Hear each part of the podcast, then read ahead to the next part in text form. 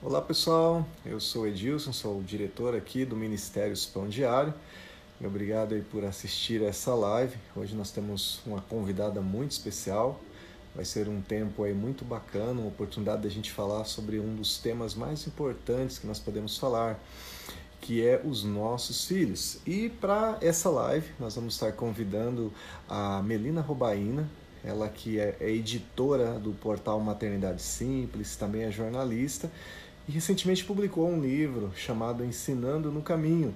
Inclusive, nós já estamos anunciando aqui que esse livro também já vai ser lançado em espanhol em julho, né, devido aí à boa resposta que a gente teve em português e a contribuição também aí para a educação dos nossos filhos. Então eu vou convidar a Melina aqui, lá do, do portal Maternidade Simples, para entrar né, e nós falarmos um pouquinho sobre esse tema tão importante para nós. Tudo bem, Melina? Olá, bom dia, tudo bom, Edilson? Tudo bem, graças a Deus. Muito obrigado aí pela participar conosco dessa live. Creio que também você está transmitindo no teu portal Maternidade Simples ou você vai por depois? Eu vou colocar depois, eu não consigo lá. fazer, não consigo fazer é simultâneo, mas aí depois a gente ah, reposta. Ah, ah legal, que bom. Estou é, muito feliz em falar contigo aí nessa live. Eu creio que vai ser muito importante, né? O Pão Diário ele tem essa responsabilidade aí de trabalhar com os filhos, né? De nós levarmos conteúdo são às famílias, né? E esse tema é muito legal. E eu te apresentei aqui antes de você entrar, falando que você é jornalista, a editora aí do Maternidade Simples, mas eu achei super legal como você colocou aqui no seu livro, né? Sou Melina, mas pode me chamar de Mel. Recebi uma bela herança do Senhor, as minhas filhas maravilhosas, Manuela e Ana Júlia.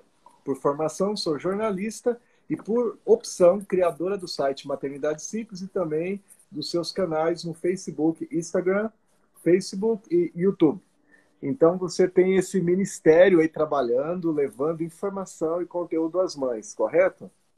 Com certeza. É, na verdade, esse é um assunto que ele é tão amplo e tão desafiador que é a criação de filhos, né? E a gente tem, eu acredito que nós temos a responsabilidade, como seres humanos, não só como pais, de sempre podermos ajudar os outros e transmitir aos outros aquilo que tem sido benéfico para nós. Então, o Maternidade Simples, ele nasceu, na verdade, de uma própria experiência pessoal, de como eu cresci na maternidade, também graças a outras pessoas que me ajudaram e hoje eu posso ajudar outras pessoas também. Então, acredito que o fato de eu ter uma formação acadêmica e ter uma, talvez, um, uma, um talento de escrever ou falar, são coisas que eu posso usar como ferramentas para abençoar outras pessoas. Assim como cada um na sua área tem um talento que abençoa outras pessoas, eu acredito que essas habilidades na área da comunicação podem ser usadas para ajudar outras famílias. Então ele tem, o maternidade simples, ele tem o objetivo de realmente mostrar que a vida com filhos não precisa ser esse fardo, essa dificuldade, essa luta diária, mas pode ser prazerosa, pode ser agradável e pode ser mais fácil do que a gente imagina. Ah, que legal, muito bom. Eu tenho acompanhado, tenho visto lá os seus posts, realmente é uma benção. Assim, as dicas são muito legais. E até por isso eu falei contigo para você dar umas dicas aqui, porque os seguidores do Pão Diário, é, cerca de 70% são mulheres, né? E em sua maioria também mães, né? Ou alguém que às vezes até não tem filho, mas tem um sobrinho, tem algum familiar, e as dicas que você dá são excelentes para ajudar também, de repente, um irmão que tem filho, né? Ou até mesmo para quem quer ter filhos, né? Então, para já ir se preparando.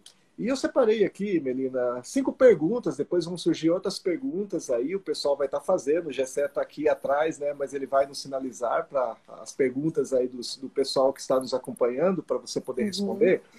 Mas eu gostaria de começar aqui com uma bem interessante. Eu estava ouvindo seus podcasts, né, até no site pãodiário.org, nós colocamos ali os podcasts do livro, onde você dá várias dicas, e você fala bastante é, sobre responsabilidade espiritual com o filho.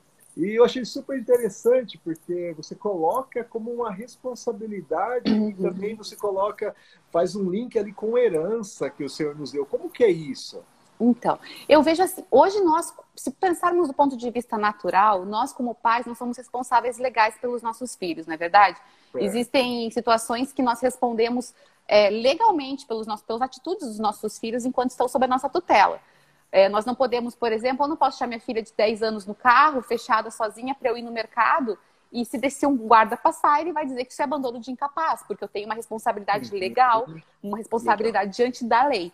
Além disso, nós temos uma responsabilidade moral também, né? Isso não está legal escrito numa legislação, mas nós temos responsabilidade de cuidar das emoções dos nossos filhos, nós não vamos expô-los a situações vergonhosas, embaraçosas. Enfim, nós temos uma lista de responsabilidades morais com os nossos filhos também.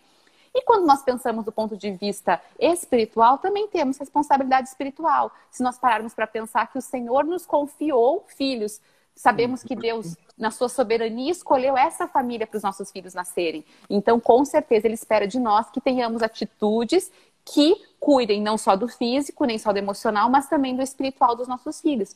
Assim como uma criança, nós temos responsabilidade legal, porque ela não tem a maturidade de responder pelos seus atos naturais, físicos e emocionais, até mesmo pelas suas atitudes emocionais, nós também temos que entender que uma criança não tem responsabilidade para responder pelos seus atos espirituais até determinada, até determinada idade. Então, nós temos que guiá-los nesse caminho. Quando eu falo sobre herança, a Bíblia fala no Salmo 127, 3, que os filhos são herança do Senhor. E a palavra herança não é só no sentido, se você for analisar o original, é, no, no hebraico, ele não é só no sentido de algo que é dado, ele também é no sentido de propriedade. Então, eu, eu gosto de falar o seguinte: antes de ser nosso, os filhos são do Senhor. Uma herança não é isso? Antes de ser minha, ela foi do meu pai, da minha mãe, do meu avô. Uhum. Então, é a mesma coisa que se aplica ao Senhor. A única diferença é que no ponto de vista eterno e espiritual, essa herança nunca deixou de ser dele. Ela uhum. está sob os nossos cuidados, sobre a nossa administração. Porém, nós devemos prestar contas do que fizemos com essa herança no futuro. E isso deve nos nortear num sentido de temor e responsabilidade, o dever que temos diante do Senhor com os nossos filhos. Assim como nós temos diante da lei com os nossos filhos, assim como nós temos diante da sociedade com os nossos filhos e diante do Senhor nós iremos colher frutos eternos desse, desse, investimento, desse cuidado e dessa boa mordomia que devemos ter se analisarmos que eles são do Senhor e estão sob o nosso cuidado. Milena, eu achei super legal quando eu li o seu livro é, essa ideia que você falou de herança, porque homem, principalmente, tem muito em mente quando fala de herança, ele pensa em bens, como você disse aí, né? E, e eu achei lindo, na verdade, quando você colocou que a maior herança que, que, que, nós podemos ter são os filhos, né? E eu achei super legal essa ideia que você falou. Antes de ser é, nossos, eles eram do Senhor, né? Uhum. Inclusive, isso tem a ver com as preocupações que às vezes a gente tem com os nossos filhos, né? A gente fica tenso, mas os, os filhos, na verdade, eles foram dados para a gente cuidar deles, né? Eles não são nossos. Isso é super legal. Eu achei muito com interessante certeza. esse ponto de vista. Sim, porque assim, quando nós olhamos por esse, por esse ponto de vista, nós entendemos que sim, nós temos uma responsabilidade muito grande, né? Se você uhum. empresta o seu carro para mim, eu vou cuidar do seu carro muito melhor do que eu cuidei do meu próprio carro, porque eu não uhum. quero devolvê-lo com nenhum defeito. A gente realmente tem essa tendência a cuidar muito bem do que é do outro, né? É uma uhum. responsabilidade natural. Quando a gente pensa no Senhor, é óbvio que o nosso temor vai aumentar. Porém, ao mesmo tempo, a gente sabe que a gente pode contar com ele nesse processo de ajuda, nesse processo de criação. Então, nesses dias de isolamento social, muitas vezes você está em casa e você percebe que o seu filho é uma criança muito mais indisciplinada do que você imaginava, uma criança tendo atitudes muito ruins, que muitas vezes no dia a dia, pela correria, por passar muito tempo na escola, você não estava vendo essas atitudes dele, você não estava observando essas situações. E agora, passando muito tempo em casa, você consegue ver coisas que precisam precisam ser corrigidas. E às vezes a gente entra no desespero, meu Deus do céu, meu filho está mentindo, meu filho está desobedecendo, os meus filhos só brigam, os irmãos não, não sabem se dar bem. E a gente entra num desespero por ver que os nossos filhos não estão correspondendo com a educação da maneira que nós gostaríamos. Porém, nós temos essa grande ajuda e esse grande respaldo que é o dono disso tudo, o proprietário disso tudo, que é o Senhor. Então eu gosto muito de falar que nós temos uma ajuda do alto para a criação dos uhum. filhos também. Em Tiago fala para nós, se não temos sabedoria, pedirmos a Deus, que a todos dá liberalmente. Uhum. Essa é uma oração que Deus tem muito prazer em responder, quando nós pedimos por sabedoria. E a sabedoria não é só, ah, para como aconselhar pessoas, eu preciso falar de Jesus para as pessoas. Ela é para todas as coisas, inclusive e principalmente para a maneira como nós lidamos com relacionamentos em casa e para a criação dos nossos filhos. Então, é, eu, assim, trazendo uma analogia muito simples, Deus não é um Deus que nos dá uma herança que nós não podemos cuidar. Então, se nós ganhamos um barco, se eu ganhar um barco do meu tio que tem barco, ele me deixar um barco, eu não sei cuidar, eu não sei o que fazer, eu vou ter que ir atrás de alguém para me ajudar. Se eu ganhar uma casa, eu vou precisar de um advogado me ajudar com documentação. Eu preciso... Então, dependendo da herança que você recebe, ela quase se torna um presente de grego, porque você não sabe o que fazer com ela. No caso dos nossos filhos, não. Jesus nos deu essa herança e ele nos dá toda a orientação necessária para lidarmos com ela. Ele não é um parente que deixou uma herança e foi embora e você não sabe o que fazer com ela. Não. Ele está acessível para que você pergunte: e aí, o que eu faço agora, Jesus? Eu gosto de contar um exemplo que aconteceu esses, acho que umas, um mês, talvez, na minha casa, um pouquinho mais, talvez foi antes do isolamento que eu tive, as meninas estavam brigando e eu, uhum. gente, sério, aquele dia eu saí do sério, assim, fazia muito tempo que eu não me tiravam do sério, mas naquele dia elas me tiraram do sério e eu fiquei tão brava, tão brava com a situação, eu briguei com elas, mandei elas ficarem sentadas no sofá e eu fui pro meu quarto e eu falei assim, Deus, eu preciso resolver isso, mas eu não sei nem por onde começar, porque eu tô tão brava, tão brava com a atitude delas, eu não sei nem, nem como começar, porque primeiro eu tenho que me acalmar. E daí eu sentei na sala para conversar com elas mas ainda sem nem saber o que eu ia falar. Eu fui sentando, peguei a minha Bíblia e daí eu fui respirando fundo e pensando, assim, igual Neemias, né? Me ajuda, Senhor, bem rapidinho oração. E quando eu abri a minha Bíblia, ela estava aberta em Filipenses, porque eu estava preparando uma mensagem que eu ia levar num evento à tarde, e ela estava aberta em Filipenses. E quando eu abri ali, pareceu assim, imediatamente eu bati meu olho rogo a Evode e a Cinti que, que resolvam os seus desentendimentos. E na hora eu falei, filhas, pensa só, Paulo tinha tanta coisa para falar, para ensinar para essa igreja, e ele gastou tempo para pedir para que duas pessoas se resolvessem, porque veja como é importante. E daí o Espírito Santo me ajudou a guiar essa conversa de maneiras elas entenderem a importância do relacionamento entre elas. E é claro, foi muito mais profundo.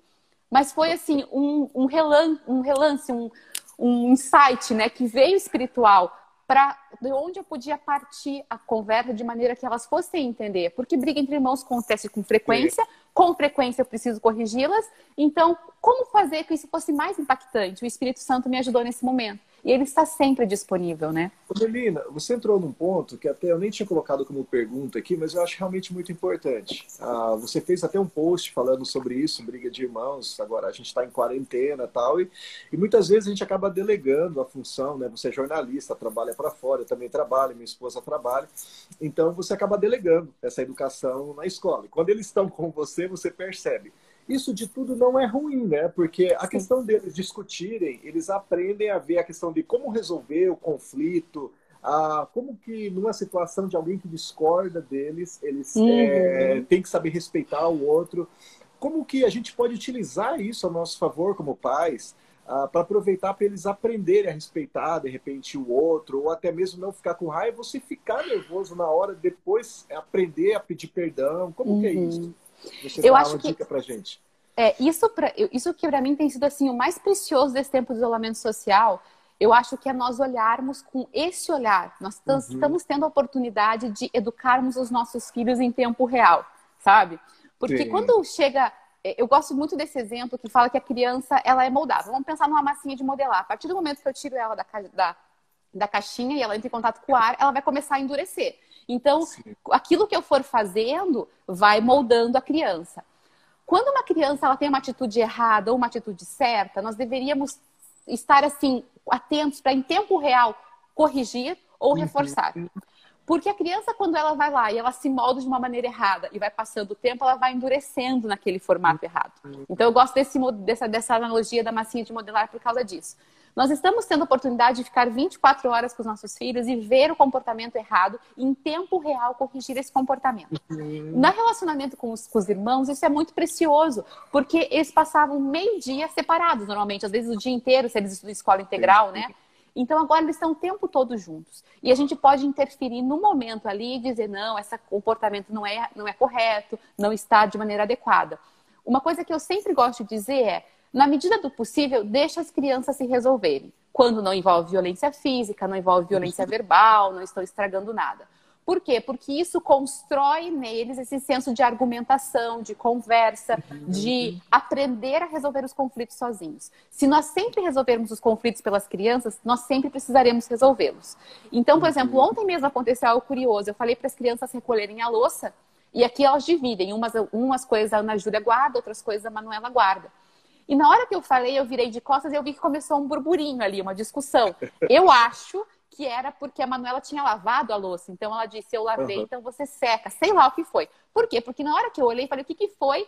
Elas falaram assim: Não, não, a gente está resolvendo aqui. E eu não sei o que foi resolvido, mas eu adorei esse fato de elas terem se conversado e terem chegado a uma conclusão e pensado: Não vale a pena envolver a mamãe nisso, porque depois de rolar briga depois. Então é isso que a gente tem que tentar promover, esse senso deles resolverem as, os conflitos. Agora que eles estão o tempo todo juntos, é o momento de eles estarem criando esses vínculos, criando esse respeito. Uma coisa que até nesse dia da Evode e da Cintiq lá, eu retomei, é uma coisa que eu sempre falo com eles, com elas, que nós devemos ter o mesmo sentimento que houve em Cristo Jesus, e nós devemos tratar o interesse do outro superior ao nosso próprio interesse. E eu gosto muito de falar o seguinte: eu sei que algumas pessoas falam assim, nossa, que pesado, mas, gente, nós somos seres espirituais, nossos filhos são seres uhum. espirituais, nós precisamos ser pesados com eles, Dá digamos eles assim. Isso, é. Mas, por exemplo, é, por exemplo, quando ela fala assim, ah, é, mas a Ana Júlia, é, eu quero pegar o maior pedaço de bolo, vamos supor, uma irmã para outra. Eu falo assim, se fosse para Jesus, você ia dar o menor ou o maior? E delas falam, ah, o maior. Eu falei, então a gente tem que tratar nosso irmão como a gente trataria Jesus. Então, às vezes isso impacta, parece muito duro, mas a verdade é essa. Nós temos que tratar o outro como gente trataria Jesus. Então, às vezes eu falo assim: se fosse para Jesus, você ia brigar para ele recolher mais louça? Sabe? Então, assim, às vezes a gente precisa retomar esses assuntos, princípios espirituais, não com peso, eu não falo brigando, ah, você não ama Jesus, mas para trazer esse, essa aplicação diária do princípio, que é considerar o outro superior a si mesmo. Quem que é mais superior de todos? Jesus. Então vamos jogar o patamar lá em cima, o padrão lá em cima. Como você faria se fosse com Jesus? E, e a mesma maneira, como você faria se você fosse Jesus? Era assim que você iria responder? Era assim que você iria falar? Então, eu gosto muito de trazer essas aplicações. E agora que nós estamos no isolamento social, que elas ficam o dia inteiro juntas, eu percebi drasticamente a melhora no relacionamento entre elas. Nos primeiros dias parece que elas só brigavam, mas eu percebi o quanto elas estão melhorando, crescendo na conversa. Ao mesmo tempo, a gente ensina a respeitar o espaço do outro. Então, uma filha está fazendo lição, a Manuela tem muita lição para fazer. Eu posso ensinar a Ana Júlia que ela tem que respeitar o espaço da irmã, não entrar no quarto sem bater na porta, entender que tem hora que a gente tem que dar o tempo para outra. Ao longo dos dias também. Agora vamos brincar sozinhas, cada um no seu canto, porque daí vocês também relaxam a cabeça, dão um tempo no relacionamento. São essas pequenas coisas do dia a dia que a gente pode aproveitar esse momento para ensinar e que vai ajudar no relacionamento entre eles. Bacana é realmente é muito interessante isso, porque isso talvez eles não teriam só no final de semana em casa, né? Vivendo uma semana inteira em casa. Então, de tudo, tem algum, alguma coisa a mais, inclusive, que a gente pode uhum. explorar na pandemia, né? Ô, ô Melina, a gente está falando aqui sobre esses temas e, e, muitos temas desses você tem dado dicas preciosíssimas no teu livro. Eu apreciei, já te falei sobre isso, né? Que eu gostei muito, porque ele é realmente um manual de regras, mais dicas do dia a dia e, e, dicas assim naturais que você pode pôr em prática. Ele não é um livro que ele vai te dar uma, uma só uma bagagem teológica, mas ele te dá dicas simples. E uhum. tem três pontos que eu não gostaria de me perder, eu gostaria que você falasse hoje aqui, é, sobre três pilares, assim, que é muito bom para nós, somos cristãos, e a gente tem uma responsabilidade, eu creio, de passar para os filhos, que é a questão da oração, a questão de leitura da Bíblia e a questão devocional. Uhum. Né? A, eu, eu tive a oportunidade, nascendo no lar cristão, então minha mãe, ela sempre leu o devocional. Eu, eu, eu lembro desde pequenininho, ela já lia o devocional todos os dias, depois até quando adolescente.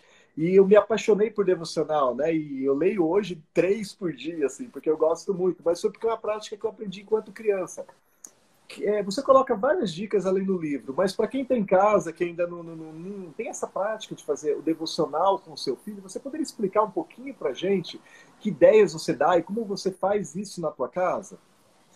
Uhum, claro, com certeza. Eu, o devocional, eu gosto sempre de falar, né, que o devocional deveria ser uma prática de todo cristão, mas a gente parece que perdeu um pouco esse ensinamento. Eu não nasci num lar cristão, então, para mim, quando eu fui, quando eu me converti, para eu estabelecer do relacionamento diário com a palavra de Deus. A verdade é que eu gosto, né, como a própria editora chama pão diário, né? Jesus ensinou o pão nosso de cada dia nos dá hoje. Então, ele nos ensinou através da oração que nós deveríamos estar buscando todos os dias esse alimento, que não é só o alimento físico, mas é o alimento espiritual, da oração, da leitura da palavra de Deus. E isso é fundamental para nos fortalecermos no nosso espírito. E o devocional é isso, é o tempo de devoção que você se dedica a compreender mais a palavra de Deus, a estar em relacionamento com Deus através da oração e da leitura bíblica. Nós, adultos, nós temos uma capacidade intelectual e, e de disciplina de estabelecermos uma rotina para nós. As crianças precisam aprender isso. Até mesmo porque nós, eu não sei você, Edilson, mas acredito que igual, igual a mim, você perceba claramente quando você está precisando orar mais, ler mais a Bíblia. Uhum. Eu sei, eu tenho uma pastora minha que fala isso, eu acho muito engraçado e eu concordo. Se eu fico um dia sem fazer devocional, só eu sei. Se eu fico dois dias, meu marido sabe. Se eu fico três dias, meus filhos sabem. Se eu fico quatro dias, a vizinhança toda sabe. Porque a verdade é que a gente parece que precisa estar sempre se alimentando para estarmos fortalecidos e mais parecidos com Jesus todos os dias. Os nossos filhos, eles não têm essa percepção.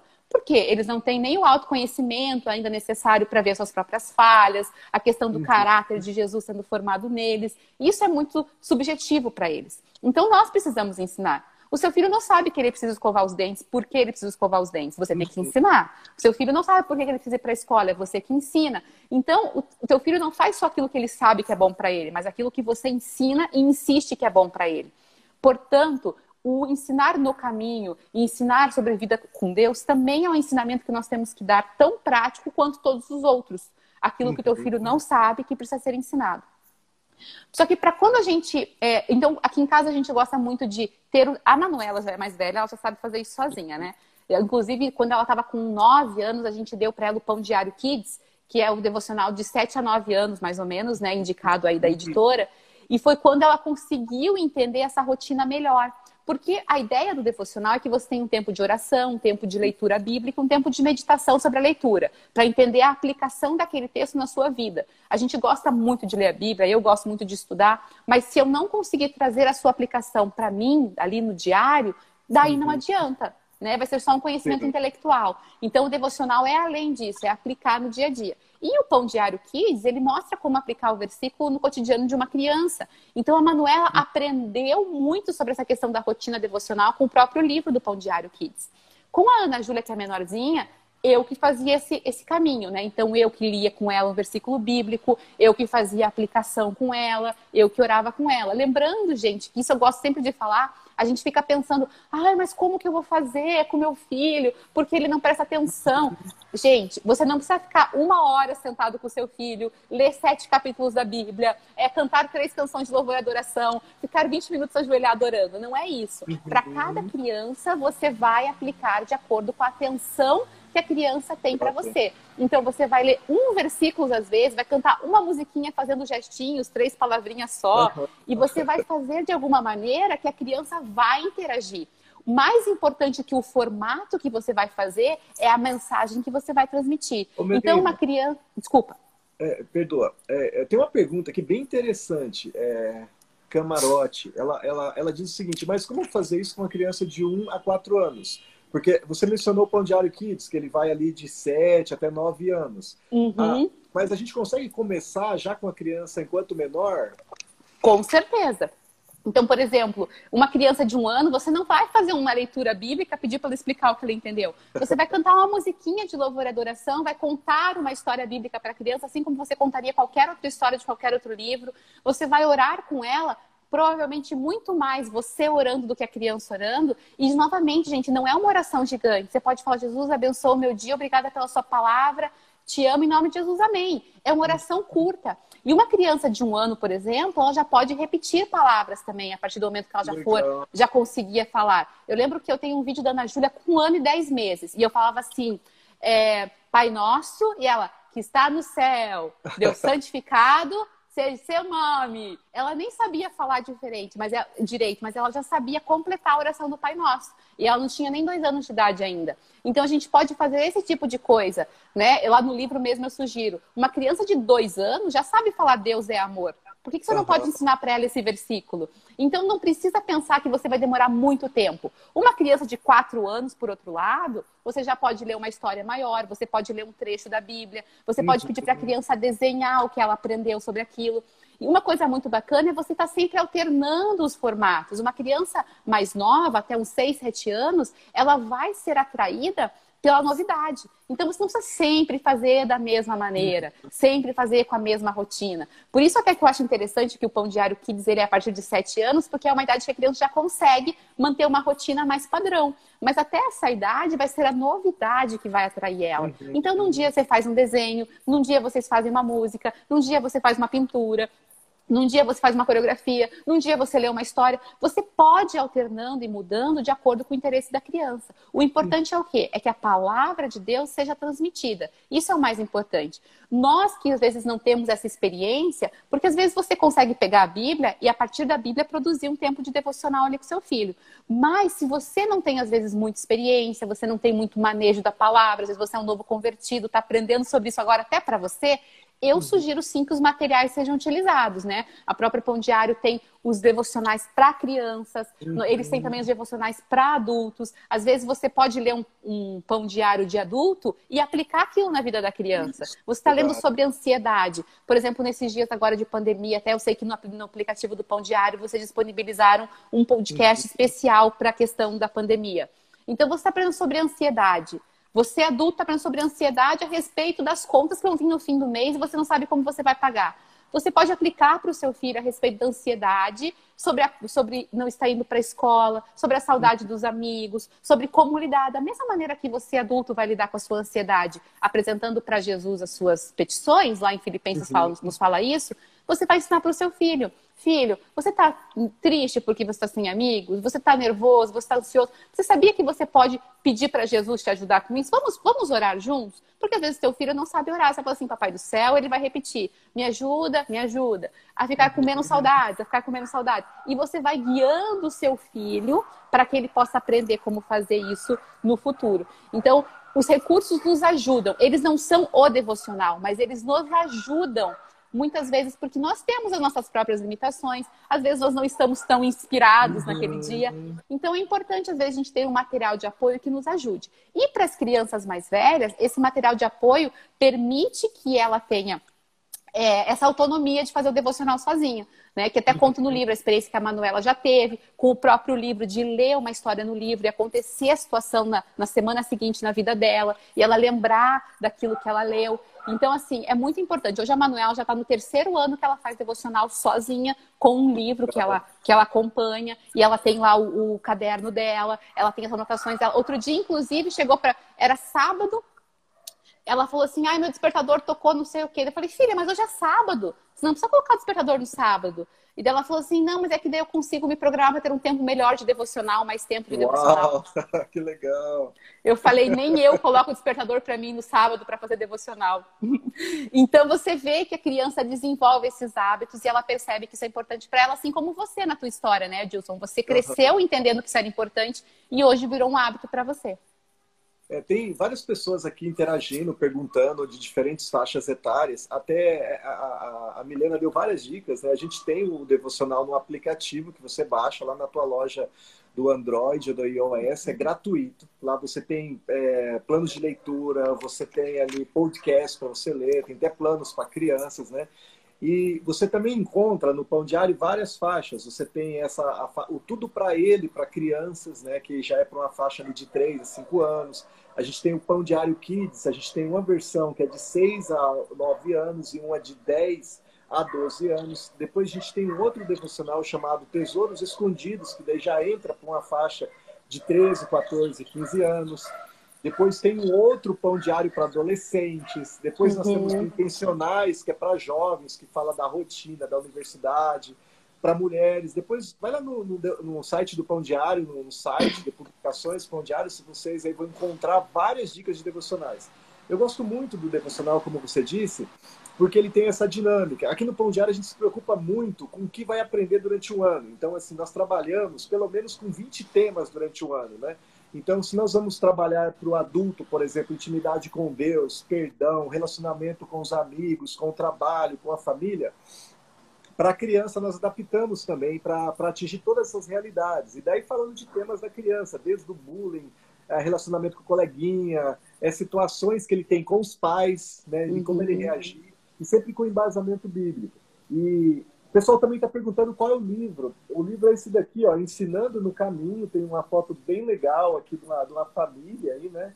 Então, ensinando no caminho, né? E não é ensinando o caminho, não é você só dando para o filho, né, menina? É ensinando no caminho. Por que, que você quis colocar, passou para a gente esse título? Fala para a gente um pouquinho sobre isso. É, em Provérbios fala, né? Ensina a criança no caminho que ela deve andar e quando for mais velha não se desviará dele. E eu acho uhum. muito importante essa aplicação porque nós podemos apontar muitas coisas para os nossos filhos, nós podemos ter um discurso muito bonito, nós podemos ter orientações muito claras, porém sempre o exemplo vai falar mais alto. Então eu uhum. entendo que Deus, ele quer que nós estejamos nesse caminho e levando os nossos filhos conosco. Nós não vamos uhum. apontar o caminho para a criança seguir, nós vamos caminhar com a criança nesse caminho. Quando lá em Deuteronômio fala de a gente ensinar os nossos filhos, inculcar os decretos e a palavra de Deus nos nossos filhos, ele começa o versículo falando que essas palavras estejam no teu coração. Então, em primeiro lugar, as palavras têm que estar no nosso coração. Se nós não tivermos essa compreensão profunda da palavra de Deus e esse amor, esse envolvimento, nós nunca vamos conseguir passar com a mesma paixão, com o mesmo envolvimento, porque o exemplo sempre vai falar mais alto. Sabe, uma coisa que eu, eu sempre gosto de contar nas, nas, pregações, nas palestras, nos exemplos, que uma das minhas maiores lutas como mãe, pessoal, é a questão de não gritar com os filhos, né? De ser uma uhum. pessoa mansa. A Bíblia fala que ao servo do Senhor convém corrigir com mansidão, ser apto a corrigir com mansidão. Então eu carrego isso para mim, que eu preciso ser uma mãe que corrige com mansidão. Mas dentro das minhas idas e vindas, melhoras e pioras, às vezes acontece de, de ter esse problema e eu falar mais alto e eu me exaltar, eu tenho que pedir uhum. perdão depois, pedir para as meninas me perdoarem, corrigir o que eu fiz de errado. E quando acontece das crianças gritarem, por eu ter essa, essa postura de pedir perdão e de buscar não ser gritona e ser mansa, quando acontece elas gritarem, eu posso perguntar assim, filho, filha, a gente grita nessa casa? E elas respondem não mesmo eu tendo eventualmente gritado. Por quê? Porque elas têm o exemplo de que, ainda que aconteça, ou, ou acontece pouco, e quando acontece, há uma correção falando isso não é certo. Por quê? Uhum. Porque tem o um exemplo. Então, nós precisamos sempre entender que o nosso exemplo vai falar mais alto. A maneira que as crianças veem o nosso relacionamento com a Bíblia. Então, as meninas às vezes me veem ali, a gente lendo a Bíblia, umas três, quatro Bíblias abertas em cima da mesa, anotação, é, concordância bíblica, a gente estudando. Isso faz é, o exemplo falar sempre muito mais alto. Uhum. Isso é muito importante. Até comento no livro, né? E eu, eu, gosto de falar isso nas redes sociais também. Aí hoje a gente carrega a Bíblia no aplicativo e é maravilhoso, porque a gente tem a Bíblia, um monte de versão de Bíblia no celular. É tão uhum. prático. Mas quando você vai para a igreja, agora a gente não está indo, mas quando você ia para a igreja ou você ia ler a Bíblia com o celular, a criança não sabe exatamente o que você está fazendo. E para a criança uhum. que é muito visual, isso impacta. Então, ainda que seja mais trabalhoso, a gente faz pelo bem dos nossos filhos, vamos carregar a Bíblia física, vamos estar com a Bíblia de papel uhum. lendo, porque isso mostra para a criança o valor da palavra de Deus além do celular, porque o celular é muito multiuso, né? Então a criança não tem necessariamente o entendimento daquilo que você está fazendo. Tanto que às vezes acontece, eu estar tá com o celular lendo a Bíblia, eu falo, eu estou lendo a Bíblia, tá? Quando eu terminar aqui, eu vou fazer tal coisa. Porque às vezes elas me pegam, eu estou ali lendo a Bíblia no celular e elas não sabem o que eu estou fazendo. Não que a gente precise prestar contas para os nossos filhos, mas tudo o que fazemos e o que não fazemos ensina. Então, eu gosto muito de, de manter esse contato com a Bíblia de papel para que o nosso exemplo visual seja muito mais forte, muito, fale muito mais alto do que simplesmente as nossas palavras, né? É, o pessoal está comentando aqui, e é, foi um comentário até interessante, falou que o livro corrige nós pais, né? Às vezes a gente pensa, está comprando livro para corrigir o filho, e, na verdade, ele nos ajuda, né, Melina? Ajuda muito com essas dicas bem, é, bem diretas. Você foi super direta, né? É, e, eu gostei, assim, não sei se a gente pode dizer isso, de uma tríade ali da benção, mas as três coisas que te ajudam muito, né? Que fortificam ah, tanto você como pode ajudar seu filho, que é a questão é, do devocional diário, seu tempo com Deus, né? A Bíblia e oração, né? Uhum. E você mencionou bastante esses três pontos, né? A questão da oração, que pode ser oração curta, a, questão da leitura da Bíblia, que é você ter essa prática, deixar seu filho manusear, ir lá no versículo, e o devocional, inclusive, ele te ajuda, porque daí você não vai começar, não que não seja importante para a criança, mas abrindo lá em Levíticos, com coisas que são pesadas para ele ainda. Vai chegar a época dele entender Sim. esses princípios, né? Uhum. Mas o devocional ele vai te dar esse guia essa para você chegar, chegar ali, né? E tem o, a, o pessoal também comentou que o livro é super legal para dar de presente para quem tem filho, né? Porque Sim. daí ele tá, ele tá dando essas dicas já no início para você já começar certo, né? Então, uhum. aí, uma uhum. boa dica para o pessoal que quer comprar, para alguém, de repente, nasce um bebê, você vai levar um presente, levar um livro desse junto, vai ser super legal. Ah, o livro está disponível no site de praticamente todas as livrarias do Brasil, também na versão física, na livraria da sua cidade. A gente tem um pessoal de outras cidades que estão assistindo. Tem também na versão digital, que você pode comprar ali na, na tua loja. Né? Você digitando lá vai ter opção Kindle, é, diferentes formatos, que de repente você está longe, você já quer ler, ele é super barato. É, um acordo que nós fizemos foi justamente isso, ele ser uma versão bem pequena, com custo super acessível, porque o projeto desse livro não é, é, é não é dinheiro, né? mas o projeto uhum. é tornar acessível esse conhecimento para fortificar nós, enquanto os pais cristãos, a começar a educar nossos filhos e ajudá-los, né? que nem o povo, de, o povo hebreu era ensinado, né? de ensinar, de sentar na mesa, de colocar nos umbrais. Você tem que fazer isso. Uhum. E isso, como você disse, Melina, é uma responsabilidade nossa dos pais. Não dá para delegar, né? E eu, eu queria te fazer uma pergunta que eu achei super legal. Você falou que é, para uma faixa etária você pode ter uma oração curta. É, para outra faixa, ele mesmo já pode começar a fazer. Né? Então, as perguntas é a seguinte. É, a questão do tempo. É, é, importante você ter uma dinâmica, que seja de manhã, hora do almoço? Como é isso? E, e essa questão da, de como você muda de fases. Quando você uhum. percebe que ele já pode passar para ter um alimento mais consistente? Como é isso? Uhum. Então, eu gosto muito de rotina, né? Eu acho que não é só gosto, como a gente sabe que é muito importante para a criança ter uma rotina. Então, o ideal é que você estabeleça um momento em que a família está mais tranquila, para que não seja feita com pressa, sabe? Aquela coisa que a gente faz correndo de qualquer jeito porque tem que fazer. Porque quando a gente faz de qualquer jeito porque tem que fazer, é essa mensagem que estamos ensinando o nosso filho, que o devocional pode ser feito de qualquer jeito porque tem que fazer. Então, eu gosto muito de rotina e aqui em casa a gente procura fazer sempre a primeira coisa da manhã. Né? É uma, é uma... Tem dias que a gente falha? Tem. Isso é muito importante deixar claro para todo mundo. Tem dias que não dá, tem dias que acontece alguma coisa e fala, meu Deus, não deu, e agora? E a gente vai lá e corrige no dia seguinte. Porque às vezes as pessoas têm a visão de que é infalível na minha casa. E não é infalível na minha casa. Às vezes acontece de não dar da maneira que eu planejei. Mas o nosso planejamento, que é a nossa rotina, é pela manhã. Então, assim, às vezes a Ana Júlia acorda, porque com ela eu tenho que fazer, né? A Manuela já faz pela manhã. Ela faz antes mesmo das atividades escolares, ela já faz o devocional. Inclusive, ela aprendeu isso conosco e ela é comprometida com isso. Ela não faz nada antes de fazer o devocional dela. Tanto que até no sábado e domingo ela foi despertador para fazer. E então ela e qual a Ana Júlia a gente faz pela manhã, às vezes ela tá tomando café ali comigo na mesa, a gente tá fazendo juntas. Uhum. E a gente vai avaliando essa evolução. Tem dias que a gente demora mais tempo, tem dias que a gente demora menos tempo, de acordo com o interesse também dela. Porque acontece que às vezes a criança não vai querer fazer. Ela fala assim, eu não quero ler a Bíblia hoje. Acontece, gente.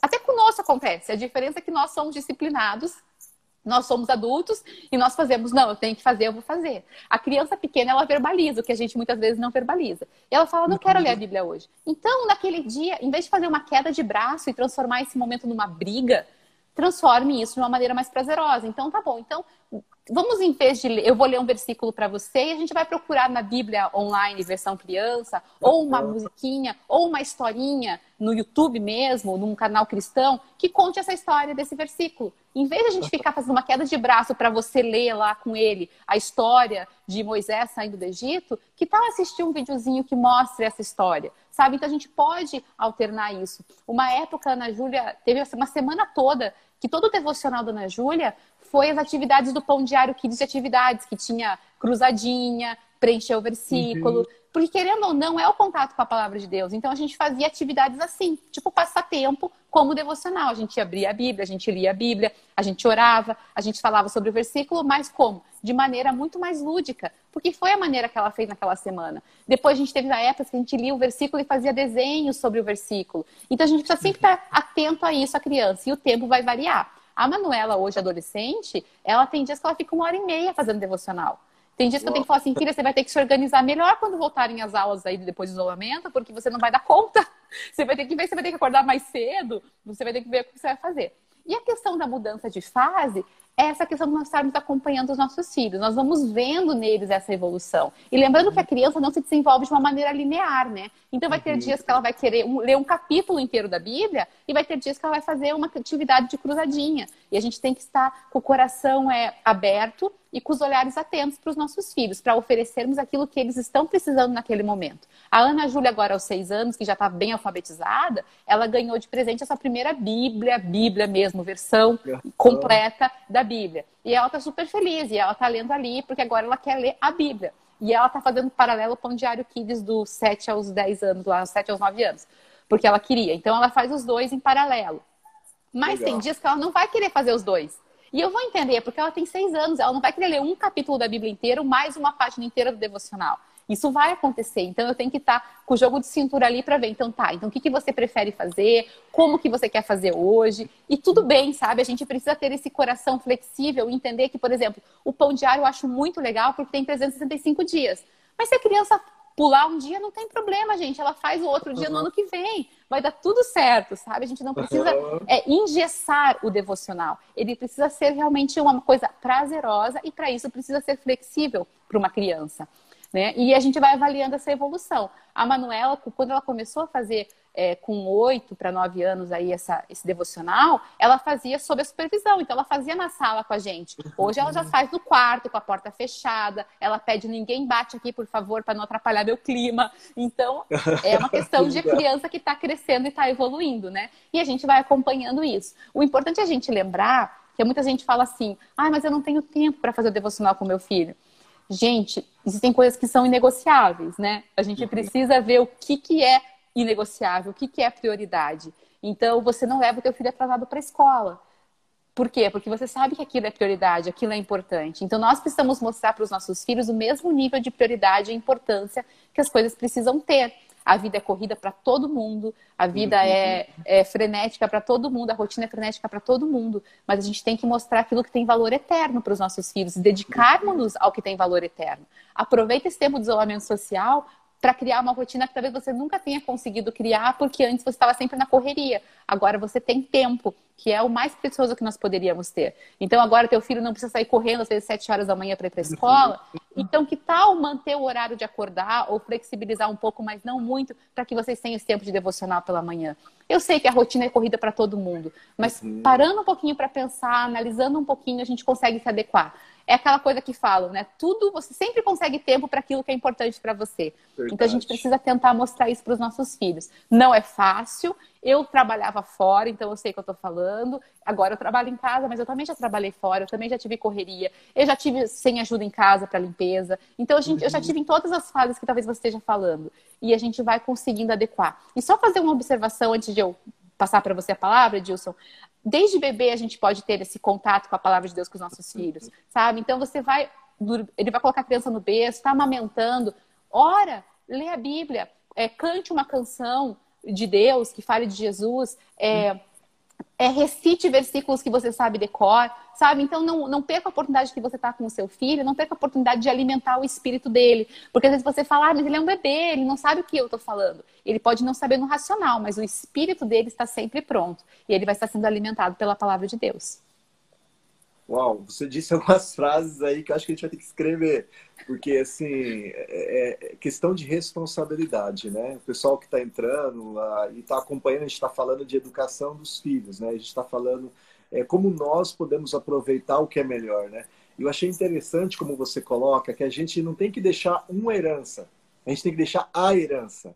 A herança são os nossos filhos, né? É algo que Deus nos deu para que a gente pudesse preparar, né? Muitas vezes eu acompanho muita gente aqui no Pão Diário e nós temos projetos aí em mais de 40 países e às vezes as pessoas chegam assim, nossa, eu queria ser missionário na África, eu queria ser missionário na Ásia. Poxa, que legal. Mas será que você não poderia começar sendo missionário na tua casa? O, o teu primeiro campo que Deus dá são os seus filhos. Uhum. E ali você vai é, falando com eles, é, vendo a resposta, e a gente tem falado de coisas muito legais aqui, Emelina, sobre essa questão de, de tempo de prazer, né? O devocional, o tempo com Deus, ele nunca pode ser algo pesado, algo que seja uhum. ruim para você e para o seu filho. Então, quando a gente fala de devocional, muita gente não entende. Devocional é o teu tempo de devoção, o teu tempo com Deus, o tempo que você prepara que deveria ser o melhor tempo do seu dia. Uhum. Então, tem que ter aquela coisa de você separar um tempo, você sozinho, que seja com teu filho, ele vai amar, vai ficar uma rotina para ele, ele vai levar isso para a vida dele, uhum. vai levar para os filhos dele. Essa é uma herança fantástica. E eu vou voltar aqui no livro, Melina, que o pessoal ainda pergunta aqui, ó. É, eu vou falar alguma das dicas que você dá no livro aqui, ó, nos capítulos. É um livro é, de 120 páginas, né? Ele tem aqui sete capítulos e ele fala, por exemplo, administração, como, é, bem, é, administrando bem a sua herança, o valor da palavra de Deus, como você ensinar o valor, porque muitas vezes as pessoas não sabem o valor, e é como você dar uma pedra preciosa aos porcos, que a Bíblia diz, não estou falando isso uhum. dos filhos, mas pra, tem gente que nem sabe o valor do que é a Bíblia, isso é importante para nós, mas passarmos para o nosso filho isso também. Ensinando a orar, você coloca entre parênteses jejuar, que eu quero voltar nesse ponto, como jejuar, ensinar o filho a jejuar, né? A gente sabe que tem um, uhum. um monte de coisas que entra aí a vida devocional do seu filho, como que você dá dicas de como organizar isso, como trabalhar com o teu filho. Outro ponto que eu também quero voltar, a gente está quase chegando no final, é muita coisa, mas a paixão pela igreja, o exemplo é, de caráter, né? Como o teu filho vai absorver uma esponjinha, ele vai ser muito parecido com você. Então, uhum. quando vê o seu filho sendo mal criado, muitas vezes é porque você é mal criado. Aí tem um ponto interessante, né? E pais é, no secreto. É bem interessante, mas esse ponto aqui eu não vou entrar, não. Paz no Secreto, o pessoal pode comprar o livro e depois eles vão ler. Mas eu gostaria de voltar para esses dois pontos, como está passando muito rápido aqui, essa questão da oração e jejum para criança, e um outro ponto bem interessante que para mim marcou muito quando eu li esse capítulo, tá? Livro Ensinando no Caminho, está disponível, versão EPUB, impresso tal. Ah, mas esse ponto que marcou muito para mim foi a questão é, de como você fala da igreja, né? Uhum. Que muitas vezes o filho ele pode não gostar da igreja, não porque ele vai na igreja e não gosta, mas pelo que os pais falam dentro da igreja, uhum. às vezes nem percebe, né, Melina? Que estão falando e afeta a mente dos filhos. Você poderia falar um pouquinho para a gente uhum. sobre a questão do jejum, se é possível fazer com os filhos, uhum. e essa questão de como você espelha a igreja para os teus filhos? Com certeza. A questão do jejum é muito séria, né? Porque, como eu falei, eu não nasci num lar cristão. Então, eu fui aprendendo as disciplinas espirituais ao longo do, do meu crescimento espiritual, envolvimento na igreja. Aprendi, graças a Deus, com muitas pessoas que me ensinaram e na própria Bíblia. E o jejum é uma disciplina espiritual que muitas vezes é deixada de lado. Às vezes a gente fala sobre o jejum, ah, agora vamos fazer agora dia 1 de maio um jejum nacional. Então a igreja está convocando um jejum nacional. Ou você fica sempre esperando que o seu pastor estabeleça uma semana de jejum, 21 dias de Daniel. E você uhum. sempre fica esperando uma ação de fora para fazer um jejum. Porém, o jejum deveria ser algo tão corriqueiro na nossa vida quanto é a oração. A oração é uma coisa diária, o jejum, obviamente, você não vai conseguir fazer todos os dias, mas estabelecer um dia da semana, por exemplo, para um jejum é algo muito importante, porque você está mostrando quem manda, que não é a sua carne, é o seu espírito. É muito desafiador fazer jejum. E eu vejo também tão claramente quanto devocional a mesma maneira como eu vou deixando. É, como eu vou piorando, digamos assim, quando eu estou deixando o jejum de lado. Eu vejo muito claro como eu consigo estar mais conectada com Deus e desenvolvendo melhor o fruto do Espírito quando eu estou jejuando. Então, o jejum é uma prática espiritual que precisava ser estabelecida na nossa vida como cristão tão seriamente quanto a oração. E a criança, ela pode aprender a jejuar. É claro que ela não vai ficar 24 horas sem comer, só na água, ou da maneira como você, às vezes, como adulto, consegue fazer. Porém, você pode mostrar para ela que ela pode fazer sim um jejum. Então, uma dica bacana para os pais é que se os pais deve, né, já têm um dia prático de fazer jejum dentro de casa, então, naquele dia, falar para a criança escolher alguma coisa que ela pode se abster. Uma criança menor, como a Ana Júlia, aos quatro anos, ela às vezes fala assim: então eu não vou comer nenhum doce essa semana, eu não vou tomar suco de uva hoje e amanhã que é o que ela gosta mais no final de semana, né? Então, o final de semana sem tomar suco de uva para ela é uma, ela está se abstendo de algo que dá muito prazer para ela. E a ideia do jejum, é claro, o jejum é falando do ponto de vista de significado, é se abster de comida. Porém, nós podemos ensinar os nossos filhos a fazerem votos que vão ser similares ao jejum, que vão ser uma, uma atitude de mortificação da sua carne. É ficar, então, às vezes a gente faz jejum de uma semana, né? É, por algum mover da igreja. E ela se abstém de doce, ela se abstém do suco, elas escolhem ficar sem assistir televisão. Então, elas vão fazendo os seus próprios votos. Para a Manuela, que é mais velha, É, para Manuela, que é mais velha, ela já pode se abster de uma refeição, por exemplo, ficar sem tomar café da manhã ou sem almoçar. E é claro, nós, como pais, vamos administrando daí as outras refeições. O importante é nós ensinarmos para elas o princípio do jejum, para que, que ele serve, e em seguida lembrar da importância do voto, né? Você fez um uhum. voto, então é importante cumprir. E por que, que serve o jejum? É, às vezes a gente esquece, da, a gente não faz o jejum porque a gente não entende porque ele é necessário. No livro eu falo algumas das funções espirituais do jejum e por que, que ele é tão importante como disciplina cristã. Quando você entender isso, você vai conseguir aplicar na sua vida e repassar para o seu filho. Isso é muito importante. E é a mesma coisa na questão da igreja. Quando você entende a importância do corpo de Cristo, da congregação, quando você entende que é ali na reunião da igreja que, o, que os dons, existem alguns dons que se manifestam, alguns moveres específicos de Deus que acontecem só na reunião da igreja, você começa a entender e repassar para o seu filho a importância dele estar nesse, nesse meio. Agora, em tempos de isolamento social, que tudo é online, a gente tem percebido e sentindo falta das reuniões públicas, dos cultos, das células, das reuniões nas casas, por quê? Porque é isso mesmo. A Bíblia fala que existe uma bênção específica que se manifesta na comunhão dos santos, na, na comunhão entre os irmãos.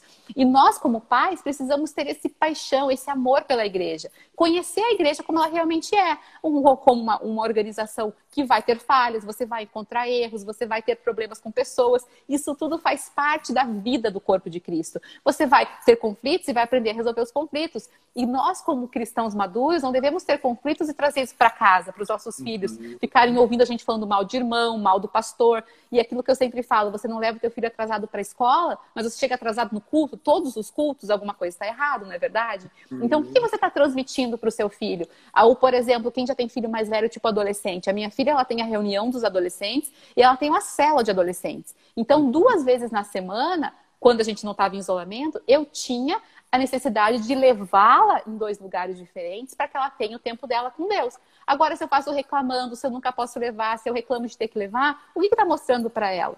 Que esse compromisso que ela tem na igreja não é tão importante. Então nós precisamos ter isso muito claro para nós, que nós precisamos, assim como eu estava fazendo uma, uma, gravando uma aula agora com uma psicopedagoga e eu perguntei para ela essa questão da gente proteger o professor e a escola, não ficar falando mal do professor e da escola para os nossos filhos, porque a gente protege a autoridade do professor. E na igreja é a mesma coisa. A gente não pode ficar falando mal dos pastores, líderes, do formato da igreja, reclamando de tudo. Eu acho que se nós temos dificuldades com alguma coisa, nós precisamos falar com as pessoas que podem resolver e principalmente resolver aqui dentro, porque muitas vezes o problema não é externo, é interno. Agora, se a gente só repassa aí para os nossos filhos, nós vamos estar criando é, crianças que têm uma rejeição pela igreja, crianças que não querem estar lá. E elas vão crescer com adolescentes e jovens que não vão querer estar lá. Quando eles saírem da nossa tutela, eles vão fazer suas próprias escolhas. E para onde que eles vão? Para a igreja ou para longe da igreja? É porque muitas vezes a gente corre risco, né, né, né Melina, de é, como eles absorvem muito, é, eles é, começarem a fazer igual a gente, que é isso que você uhum. mencionou do caráter, né? Ele vai começar a falar também mal dos coleguinhas, ou ele vai falar, ah, eu não quero ir mais nessa igreja, a outra igreja é melhor. Ou, e, e, a comunhão da igreja, como você diz, ali é o corpo, somos nós, né? O corpo uhum. ali reunido, né? Com falhas e todos tentando melhorar, né? E, e, como você diria, por exemplo, num caso que teu filho ele começa a ver algum tipo de falha na igreja, ou algo que ele não concorda, que conselho você daria para as mães, para nós pais, de, de não corrigir, mas ensinar o seu filho dele ver de outra forma e resolver uhum. isso daí? É, eu acredito que a gente tem muito que está muito conhecedor da Bíblia, né, do que a Bíblia nos ensina. Então, a gente tem, tem que olhar o outro como uma pessoa que está que tá suscetível a falhas, com longanimidade, com paciência, dando a chance do outro de errar, porque o amor faz isso. O amor ele não, não, não se magoa facilmente. Nós temos que ser tardios para cirar, tardios para falar, mais prontos para ouvir. Então a gente precisa entender o que a Bíblia fala sobre essas questões para que a gente possa ensinar os nossos filhos. Aconteceu uma experiência muito maravilhosa esses dias, é quando, muito antes do isolamento social, lá em fevereiro, até a mãe do, do menino estava aqui, eu não sei se ela está aqui ainda, lá da igreja. E o menino, ele tem 11 anos, 10 ou 11 anos, agora eu esqueci, ele veio falar comigo. E ele falou assim: Eu queria muito falar com você, tia. Eu falei: Fala, querido. E dela falou assim: ele falou assim A sua filha falou para mim que você disse tal coisa sobre mim. E eu fiquei muito chateado e magoado com isso. E daí eu fui tentar lembrar da história, onde que a Manuela podia ter ouvido que eu falei isso. E daí eu identifiquei, vi que não foi bem isso que eu falei. expliquei para ele o que aconteceu, expliquei para ele o que eu falei, pedi perdão porque ele tinha ficado magoado. Uhum. É, falei que não queria que ele ficasse magoado, pedi perdão, nos resolvemos. Nos resolvemos. Gente, um menino de 10, 11 anos que soube fazer o caminho correto. Se eu tô magoado com alguém, eu vou falar com essa pessoa. E foi muito curioso, porque daí eu fui falar com os pais dele, né? Porque ela foi, ele falou para mim que ele tinha falado para os pais. E eu fui uhum. falar com os pais também, por caso eles tivessem ficado magoados comigo, porque acharam que eu falei uma coisa que eu não falei, né? E eu falei, falei, olha, quero pedir perdão se vocês ficaram magoados. Ele falou assim, não, de maneira alguma. E ele veio falar para nós perguntaram o que, que ele tinha que fazer, a gente falou, não, você tem que resolver com a pessoa. E eu achei aquilo sensacional, porque você vê que os pais estão ensinando os filhos não só uma palavra vã, uma palavra que é muito, muito na teoria, eles estão ensinando a prática da vida cristã. Então nós temos que estar muito firmados na Bíblia para ensinarmos a prática da vida cristã. O que, que a Bíblia fala quando isso acontece, filho? O que, que a Bíblia fala que a gente tem que fazer se isso acontece? E, e isso é muito importante, sabe? Mostrar que as, os erros acontecem em todos os lugares, mas o nosso comportamento tem que ser de espelhar a Cristo e espelhar os seus princípios em todas essas situações, né? Legal. Emelina, um prazer falar contigo. Achei assim que foi muito legal essa live. O pessoal tá falando muito ali sobre maturidade, sobre responsabilidade. É, deram dicas bem interessantes para aqueles que têm amigos aí para dar de presente o livro, não só uhum. para si, mas abençoar outros, né? E o pessoal que estava perguntando do livro, o Gessele está colocando o link aí do livro que pode ser adquirido, comprado desde o site do Pão Diário, pode ser comprado nas lojas da Amazon, na versão digital que você baixa ali no teu Kindle, também na versão impressa, em vários sites americanas, livrarias, na né? livraria da tua cidade. Na verdade, esse livro a gente já lançou, né, Melina, no final do ano uhum. passado, né? Ah, na Livreias Curitiba, inclusive na cidade de Curitiba, e ele está é, tá sendo bênção aí para o Brasil inteiro, né? justamente por ser um manual simples, de ideias práticas, que a gente pode pôr em prática. Você lê um capítulo sobre como ler a Bíblia, você já pode fazer isso naquele dia. Uhum. É, você lê sobre como orar e você já pode ir fazer oração com o teu filho, já ir fazendo testes. E a ideia desse manual, né, Melina, não é que você faça só daquele jeito. É, é para te dar ideias, né? Para te dar uma luz, assim, para que você possa pedir sabedoria para Deus e você construir o seu próprio jeito, né? Desde que você ensine o seu filho a orar, desde que você ensine seu filho a ter um tempo com Deus, um tempo com diário certeza. com Deus. Você vai notar isso no crescimento dele, na vida dele. Né? A Bíblia fala que você tem que ensinar ele enquanto pequeno e ele não uhum. vai se uhum. esquecer lá na frente. E ainda que lá na frente, quando ele estiver jovem, ele se desvie o olhar, quando ele se casar, ele vai voltar, porque ele viu os princípios e vai voltar a ensinar o que você ensinou para os seus uhum. filhos pode para os filhos dele. Pode ser que ele, você nem esteja lá, mas aquele, aquela herança que você ensinou para ele, ele, ele vai estar tá levando, né? Ele vai estar tá passando para os filhos dele. É uma herança linda, fantástica. E eu quero convidar o pessoal que está assistindo, olha, vai lá, pãodiário.org, é o site do Pão Diário. Clique lá na opção podcasts e lá tem os podcasts que a Melina gravou para gente é, do livro dando várias dicas que às vezes nem tá, nem está no livro, você pode ouvir, é gratuito, né? Você também tem ali no, no aplicativo do Pão Diário, tem os vídeos que você vai poder ouvir, mas também ver a Melinda falando, dando dicas é, sobre esses pontos que nós falamos aí, né? É, o livro, Gabriel está perguntando, que livro é, né? Entrou agora, Gabriel. Obrigado por participar. Você pode assistir depois a live, ele vai ficar disponível aí, né? O livro é esse daqui, ó, Ensinando no Caminho, né, da, da Melina, que é jornalista, também ela é editora do blog Maternidade Simples, que está lá no Facebook, Instagram, YouTube, vocês podem ir lá também, tem uma série de dicas. É a live que você fez ontem, eu assisti, foi super legal. Ao post, aliás, falando sobre nesse momento de pandemia, como lidar com a questão de briga entre os filhos. Então tá tudo lá no, no Maternidade Simples, não perca.